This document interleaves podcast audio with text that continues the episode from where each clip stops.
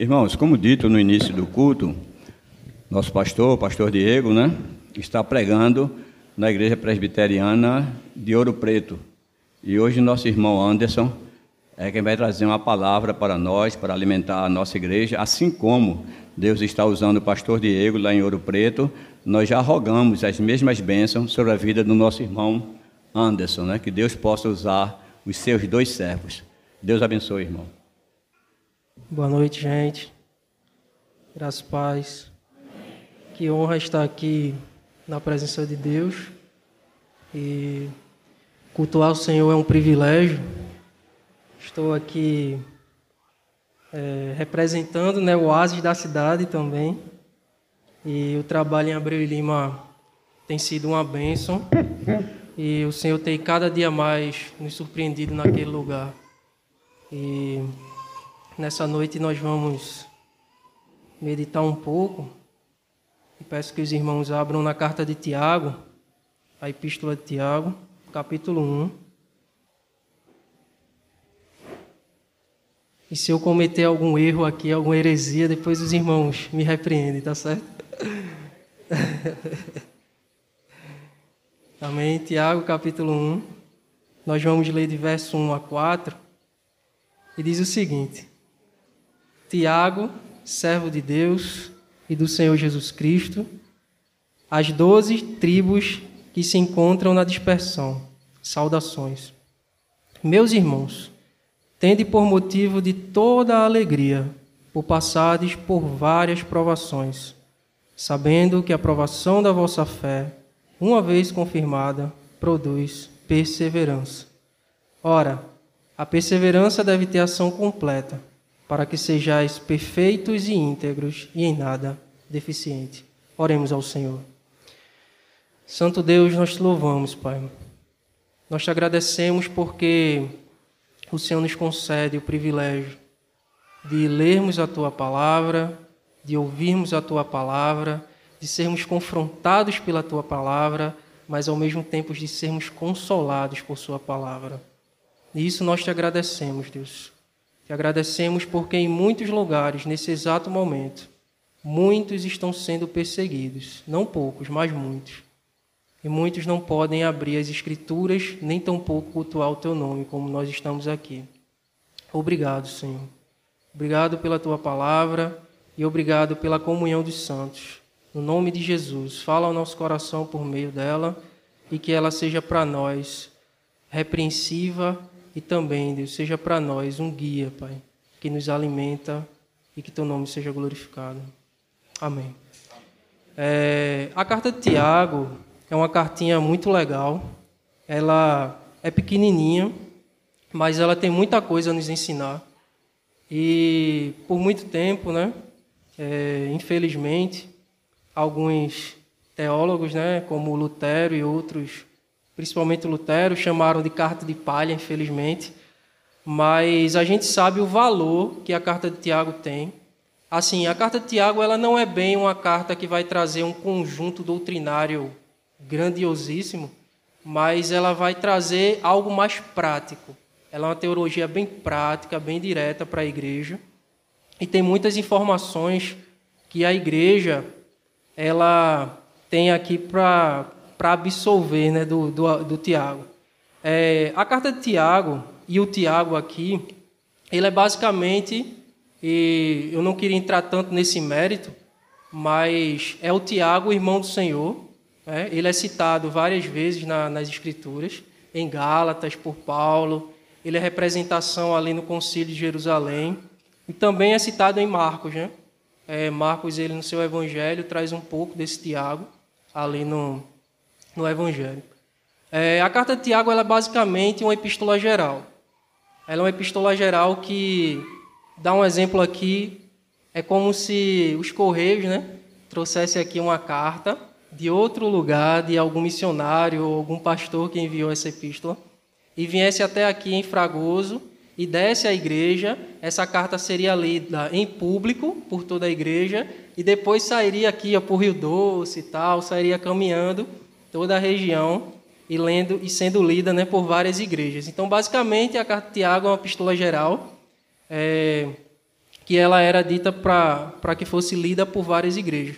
Ela também, uma das características que a carta de Tiago tem, que eu acho muito legal, é que ela é uma carta, é um livro de sabedoria do Novo Testamento. Ela traz um contexto muito forte de sabedoria e o Tiago ele tem esse propósito também, ele cita muito provérbios, ele cita muito, várias vezes provérbios, e ele vem trazendo esse contexto, né, principalmente quando ele diz aos irmãos para que peçam sabedoria diante de Deus. Ela também tem um, é, ela também é uma carta, uma das primeiras cartas, né, uma das primeiras epístolas, né, é, do Novo Testamento, e a gente vê isso pelo seu escrito. Tiago ele praticamente vai falar de uma linguagem muito judaica. Ele vem citando sinagogas, né? Ele não vai, ele vai trazer muito esse linguajar apurado em relação ao judaísmo. Então, a carta de Tiago, ela é uma carta é, muito focada também para os judeus, é direcionada para judeus que acabaram de se converter ao cristianismo. Então, por isso, ele sempre vai usar desse linguajar muito relacionado à lei, a obras, à fé e prática, todo essa, esse paralelo aí.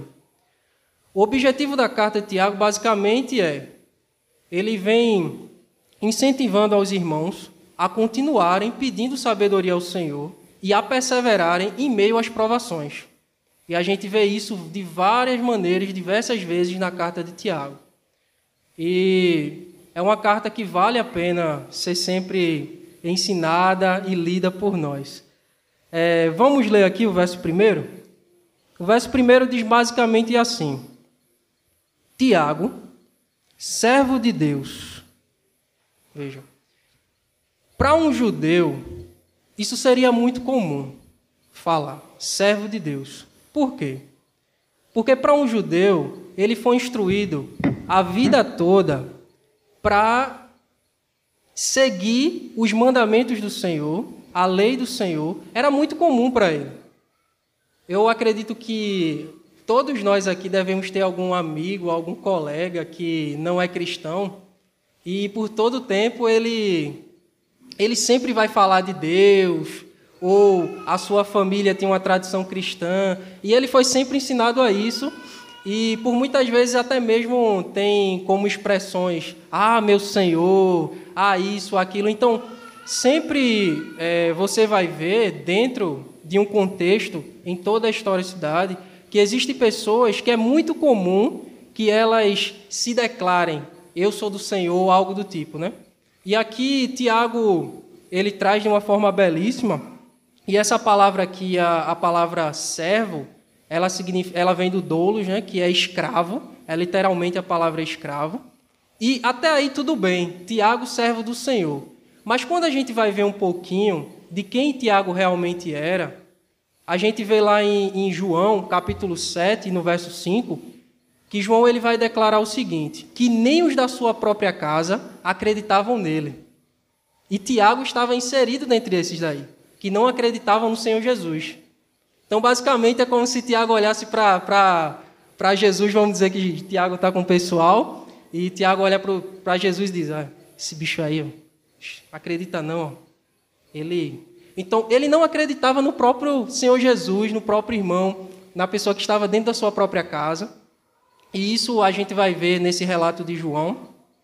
Mas só que quando Paulo ele chega em 1 Coríntios capítulo 15 e no verso 7, Paulo ele cita Tiago como um dos que foram testemunhas oculares da ressurreição do Senhor Jesus Cristo. Isso é maravilhoso. E eu fico imaginando como deveria estar a cara de Tiago. A partir do momento que viu seu irmão ressurreto na sua frente, o seu coração pum, pum, pum batendo, e é uma sensação muito. Eu acredito que todos nós tivemos essa sensação quando se deu a nossa conversão, né? o coração batendo, agitado, e, e aquela tremedeira, e nossa, é, é algo totalmente diferente. E basicamente, Tiago, a conversão de Tiago, ela vai dar-se a partir do momento em que ele vê Cristo ressuscitando. E Cristo aparecendo para ele de forma ressurreta. E o que é incrível nesse, nessa citação de Tiago aqui no versículo 1 é que essa citação aqui está uma das maiores declarações de fé do Novo Testamento. Porque Tiago ele vem, Tiago, servo de Deus e do Senhor Jesus Cristo. É como se basicamente Tiago ele tivesse dizendo: sim, sim, ele é o meu irmão, mas sim, ele é o meu Senhor. Então, a partir de agora, Tiago ele está dizendo: eu estou algemado ao Senhor Jesus Cristo. O Senhor Jesus Cristo é o meu Senhor. Isso é maravilhoso, irmãos, porque nós temos essa. A, a, a maior, eu vou trazer uma ilustração breve aqui. É como se existissem dois senhores, basicamente. Um senhor, o pecado, que nos dominava, que era um senhor carrasco, mau, nos maltratava, e veio outro senhor maior, e esse senhor, ele nos comprou. E o preço dessa compra foi a preço de sangue, foi a sua própria vida. Então, basicamente, meus irmãos, quando nós vemos essa declaração de Tiago, é Tiago dizendo: Eu sou seu servo. Vocês também são servos do Senhor Jesus Cristo. Irmãos, nós somos servos do Senhor Jesus Cristo. Foi para isso que fomos chamados, foi para servi-lo, foi para estar algemados juntamente com ele, foi para estarmos amarrados juntamente com ele. Só que a diferença é que somos escravos mais livres. Nós somos escravos mais amados. Nós somos escravos mais bem cuidados. E é isso que o Senhor faz conosco. O Senhor ele nos chama, mas ele a partir do momento que nos chama, ele nos transforma e a partir do momento que ele nos transforma, ele nos trata bem, ele cuida de nós, ele cuida do nosso coração, ele cuida da nossa consciência. E isso é uma das coisas mais incríveis e uma das maiores declarações que eu posso ver na citação de Tiago. De um homem que não acreditava, de um homem que estava totalmente distante, mas foi chamado pelo próprio Senhor Jesus Cristo. É só o Senhor quem pode abrir os nossos olhos. Ainda que nós venhamos a proclamar toda a verdade das Escrituras, mas se o Senhor não tocar o coração e se o Senhor não converter aquela alma pessoalmente, jamais aquela pessoa entenderá o Evangelho. É por isso que existe muita religiosidade no mundo. É só o Senhor que nos chama e é só o Senhor quem nos traz para perto dele e nos convoca para sermos os seus servos. Então, irmãos, nós somos do Senhor e isso é uma realidade que as Escrituras elas nos apontam. E o verso 2 ele vai dizer assim: Meus irmãos, tende por motivo de toda a alegria. E isso me fez questionar muito a primeira vez que eu li a carta de Tiago, porque aqui ele vai dizer: tende por toda alegria por passares por várias provações. E parece algo meio. O que, cara... o que, que ele está falando aqui? Como ele pode falar motivo de alegria por passar por várias provações? Provações é algo doloroso, é algo difícil de se passar. E como é que eu posso ter alegria em meio a essas provações? Eu acho que isso é impossível. Eu acho que isso não dá. E eu passei muito a questionar esse, esse verso. Isso, isso é legal, você parar para pensar e ficar questionando por que isso? Por que isso?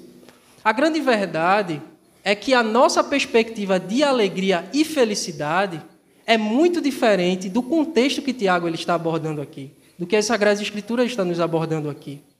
E a grande pergunta é: o que é a felicidade para você? Qual o motivo da sua alegria? Será que o motivo da minha, da sua alegria é algo ligado, basicamente, vamos lá pensar. Será que o motivo da minha alegria é aquela casa tão sonhada, aquela casa dos sonhos? Eu vinha com o pessoal ali, o pessoal falando de casa e tal, e os preços altíssimos, né? E como a, a, as coisas subiram tanto, e eu vou financiar minha casa e tudo.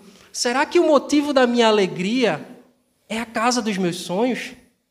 Será que o motivo da minha alegria é aquele casamento tão sonhado e tão aguardado? Ou será que o motivo da minha alegria é aquele emprego dos sonhos, a estabilidade financeira? Será que o motivo da minha alegria estão nessas coisas? E não é sobre isso que Tiago ele está falando. E se o motivo da tua alegria ela for basicamente essas coisas? E se nesse momento tudo que você tem ou tudo que você almeja, você nunca alcançar? Será que de fato esse é o motivo da tua alegria? Se tudo que está em tuas mãos, aqui, perfeito, isso passar a se desfragmentar e cair pelos teus dedos, será que esse é o motivo da tua alegria? E se tudo que você tem for ceifado a partir de hoje, como Jó, e Tiago ele cita muito Jó, será que esse é o motivo da tua alegria? O que Tiago ele está falando aqui para nós, o que essa Sagrada Escritura tem para nos falar, é que a alegria, a felicidade, não é algo palpável, não é algo visível, não é algo conquistado. A alegria é uma ação interna do Senhor no nosso coração. Então é basicamente as Escrituras nos dizendo: não é eu ser simplesmente ser feliz, é eu estar feliz. Eu estou feliz em Deus, porque nele eu tenho a minha plena satisfação. É estar satisfeito plenamente no Senhor. Porque se não existir uma satisfação plena no Senhor, ainda que exista todas as conquistas do mundo, jamais eu sentirei uma alegria plena e genuína. Tudo será vaidade, vaidade, diz o pregador, vaidade. Então, nós precisamos ter a consciência de quem realmente Deus é. Nós precisamos conhecer mais ao nosso Senhor. E se você, e se nós, se eu e você fomos chamados para sermos servos, não é que poderemos passar por provações, nós passaremos por ela. Nós passaremos por provações. Porque uma das marcas do cristianismo é o sofrimento. A gente vê isso dentre toda a história. Os quantos cristãos foram perseguidos, quantos cristãos foram massacrados, humilhados. Talvez isso não seja a realidade do Brasil. Não é. Não é a realidade do Brasil. Mas nesse exato momento tem sido a realidade de outros nossos irmãos. Missionários que estão pregando de forma transcultural, nesse exato momento estão escondidos. Quem sabe em cemitérios ou buracos abertos no chão para que eles entrem e adorem ao Senhor lá embaixo. E muitos até mesmo dentro da sua própria do seu próprio lar, da sua própria casa, num dia comum, tendo as suas casas invadidas por soldados militares e fuzilando toda a sua família à sua frente e o levando preso para ser humilhado e massacrado. E se minha felicidade não estiver no Senhor? Se a minha alegria não estiver no Senhor? Nesses momentos de provações, em que o Senhor me prova, me coloca em essas situações, será que de fato eu me alegrarei nele? Será que de fato eu me alegrarei nele? Porque o motivo, irmãos, da tua alegria vai definir a forma como tu enxerga as e você tanto enxerga como lidar com a questão das provações. O que é que Paulo vai dizer? Porque para mim, para mim, para mim, tenham por certo que o sofrimento do tempo presente não podem ser comparado com a glória que em nós há de ser revelada. É interessante, né? Que Paulo ele começa falando para mim, depois ele termina falando para nós. É convicção, meus irmãos. Convicção de que em Deus, ainda que exista um caos, nós encontraremos descanso no Senhor. Amém? Deus ele sempre está conosco. E é incrível que Deus ele é tão perfeito, tão perfeito, que até mesmo nas situações de provações e dificuldades, o Senhor não deixa de se envolver na história dos seus filhos. Deus ele está ali sempre presente, sempre presente naquele momento. Lembra quando o texto diz que o Espírito ele intercede por nós com gemidos inexprimíveis? Até mesmo em situações difíceis, nós vemos o Senhor bem pertinho de nós, intercedendo por nós. Vê que coisa interessante. E isso é o que nos motiva, irmãos. É o conhecimento de quem Cristo é. É a satisfação nesse Deus tão maravilhoso que nos faz caminhar e prosseguir em lutar em pró do seu reino, do seu evangelho. Fomos chamados para ser servos. Passaremos por dificuldades, por provações, mas o Senhor está ao nosso lado. Amém. O verso 3, ele continua dizendo, ele diz o seguinte: Sabendo que a provação da vossa fé, uma vez confirmada, produz perseverança. A palavra aqui, provação, ela vem do docmasia, que tem uma intenção aqui de falar confirmar. Então é basicamente se que essas provações, vocês sabendo que essas provações da vossa fé, uma vez confirmada. Então, a intenção da aprovação, ela é basicamente lapidar a nossa fé. A aprovação ela não vem como se fosse algo aleatório da vida, do acaso, do nada. Do nada eu estou passando por isso. Do nada eu estou passando por aquilo. Não. Existe um propósito diante das provações. E um dos propósitos da provação é confirmar a nossa fé. É mostrar que realmente somos do Senhor. Isso é tão lindo, meus irmãos. É tão lindo. É, é meio pesado, meio difícil, mas é muito lindo. Porque o Senhor nos confirma que somos dele, que somos os seus servos. Olha, você passar por isso, você tem passado por isso, mas você é meu. Ninguém me tira. Ninguém tira você das minhas próprias mãos, porque eu te comprei. Isso é muito bonito, meus irmãos. Então, quando nós olhamos em uma primeira perspectiva que Tiago fala, olha, a provação da fé de vocês, elas vêm com o intuito de confirmar, de lapidar vocês diante do Senhor.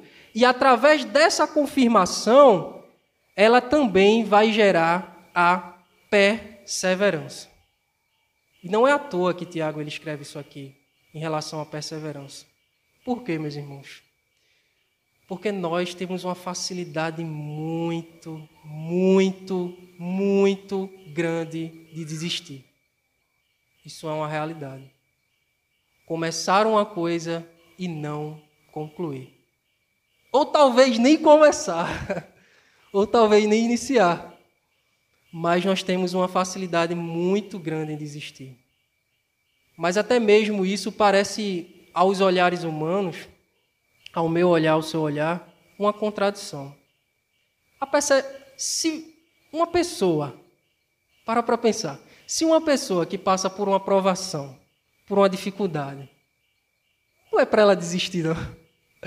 Ela está passando por tanta coisa e é para ela olhar assim, e re regredir, não avançar. Mas Deus trabalha de forma diferente. O Senhor trabalha de forma diferente. E essas provações, além de nos confirmar, ela gera em nós a perseverança. Isso é maravilhoso, porque é como se você não conseguisse mais regredir, mas você só avançasse, porque o propósito dessa aprovação que você tem passado nesse momento, ela vai te dando graça para conseguir perseverar e perseverar e continuar. Isso é maravilhoso, irmãos. É maravilhoso o que Tiago está dizendo. E o verso 4, ele vai dizer assim, ele continua dizendo, Ora, a perseverança deve ter ação completa. Quando nós observamos algumas situações, eu não sou tão velho como alguns anciões aqui da igreja, né, como alguns irmãos, E isso não é um insulto, irmão? Isso, é... isso aí é um elogio. Porque a gente sabe que a idade, na verdade, ela traz muitas experiências né, de vida, mas cada um sabe o que de fato passa né? Diante de tantas questões. E quando talvez exista né, alguém aqui no nosso meio, ou quem sabe quem está ouvindo, que passe por uma determinada doença, esteja passando por alguma coisa na vida, em que isso rouba os pensamentos, isso rouba o sono, isso não deixa com que a pessoa ela esteja em paz e que a única palavra que essa pessoa diga seja: eu desisto, eu não quero continuar, eu já estou cansado, porque eu luto há tantos anos e não consigo vencer isso. Que prova, Senhor? Que prova o Senhor tem colocado sobre mim? Que prova, Senhor, o Senhor tem colocado em minha vida? Porque isso não acaba, porque isso não cessa. Eu só quero desistir. Ou quem sabe seja um pecado. Todos os dias lutando contra aquele pecado, difícil, e o pecado, ele entristece o coração e ele vai gerando aquele, aquela sensação ruim no coração. E a única palavra que vem na mente é: eu não quero continuar, eu desisto. Ou quem sabe, seja o medo, o terror de passar por determinadas fases da vida. Afinal, nós vivemos em uma cidade, né? em uma sociedade que nos cobra tanto. Quando nós vamos parar, a gente estava fazendo o curso, e quando nós vemos a teologia da cidade, nós vamos percorrer por toda a Bíblia, desde a primeira cidade, desde o Gênesis até o final, e nós vemos o quanto a cidade ela é perversa. Quanto a cidade ela é perversa. E quanto a cidade ela nos cobra. A sociedade em si ela nos cobra. Então somos cercados por muitos medos, muitos temores. E quando basicamente você vai olhar para isso, antigamente as pessoas elas viviam tranquilamente na rua de casa. Ia para fora, é, conversava. Eu digo isso pela rua da minha casa. Né? Hoje em dia já não dá mais. É muito difícil tem assalto, tem isso, tem aquilo. Então somos cercados de medos de várias, de várias, de várias formas. Somos atacados por esse medo, por esse terror. E quem sabe seja isso constantemente. Eu lembro de uma vez, eu acordei pela manhã e minha mãe estava chorando na mesa da cozinha. E eu fiquei, o que aconteceu? Você já leva um susto, né? Será que alguém morreu? o que, que aconteceu. E ela chorando em desespero e dizendo: O que é isso que está acontecendo? Isso foi na pandemia, né? Essa Covid, esse desespero, tantas mortes, tanto caos, eu não entendo nada. Aí o Senhor falou comigo e, ei, aí vai, vai, vai. Aí, aí eu fui, peguei as escrituras e na minha mente eu tinha a intenção de chocá-la ainda mais não de simplesmente diretamente consolá-la, mas eu tinha a intenção de chocá-la ainda mais. Aí eu abri o textinho, sermão profético de Jesus, e Jesus começa a atacar o terror lá, falar várias coisas terríveis. E aí ela começou a olhar assim, ó, meu Deus, vai piorar? Aí eu, é, vai piorar. A tendência não é melhorar, vai piorar ainda mais. Agora aí é que está que o texto vai falar: erguei vossas cabeças, pois o dia da redenção chegou. Então, ela olhou para mim e ficou: Uau! Mas ela não é cristã e ela não conhece o Evangelho. Então, aí a intenção de colocar o terror, de mostrar toda essa situação para depois mostrar a solução. Então, existe medo constantemente. E quando lemos o Apocalipse, a carta, o, o sermão profético de Jesus, nós vemos tudo isso. E somos cercados por isso, irmãos. E talvez sejam cerca de todas essas coisas englobadas em um só lugar que você diga: eu desisto. Cada um tem as suas lutas, cada um tem as suas dificuldades. E é certo que em algum momento você vai dizer: eu desisto. Mas o que é incrível, meus irmãos, e como em meio a esse grito de desespero, de desistência, de terror, é que o Senhor sussurra nos nossos ouvidos: persevere, continue, porque eu estou com vocês. Vocês são meus servos, vocês foram chamados para isso, vocês serão provados, mas eu estou com vocês, porque aquilo que o Senhor começou, ele há de concluir até o dia de Cristo Jesus. E essa é uma ação completa, meus irmãos, para que nós sejamos perfeitos, maduros, íntegros e em nada deficientes. Nada deficiente. Essa é a intenção do Senhor, em nos colocar em provas, em dificuldades, em momentos difíceis, em momentos que são confrontadores, em momentos que você diga, eu não consigo. É aí onde o Senhor revela da sua graça. Continue, persevere, que eu estou com vocês. Talvez, às vezes, nessas situações a gente não enxergue, né? mas o Senhor continua trabalhando. O Senhor continua trabalhando até hoje em nosso favor. E isso é uma realidade presente. Isso é a promessa dele mesmo.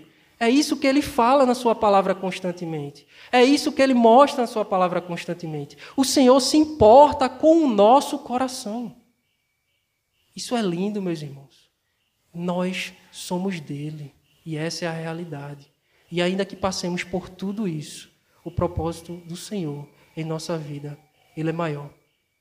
Mas se ainda existir dificuldades, se em meio a todas essas bênçãos, ainda que você enxergue tudo isso e entenda, ainda está difícil, ainda existe uma coisinha aqui, uma coisa lá, Tiago vai falar.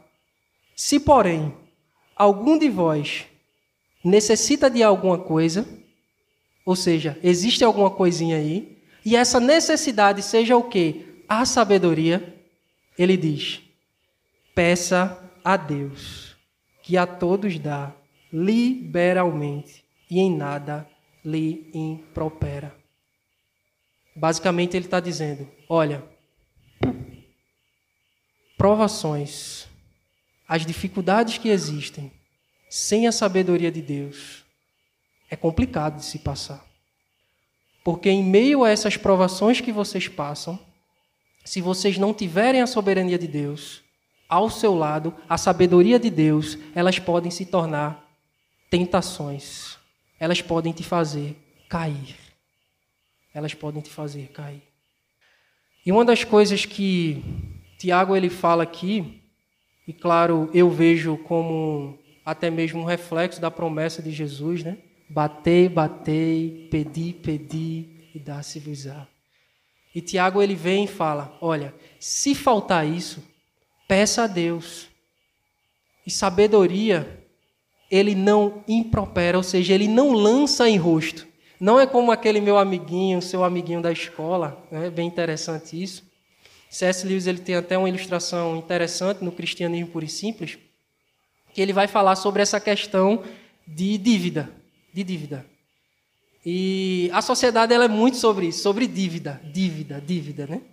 Então, olha, você, eu lhe dei um pedaço da minha laranja, então me dê um pedaço da sua laranja também. E a gente vê isso muito na escola, né?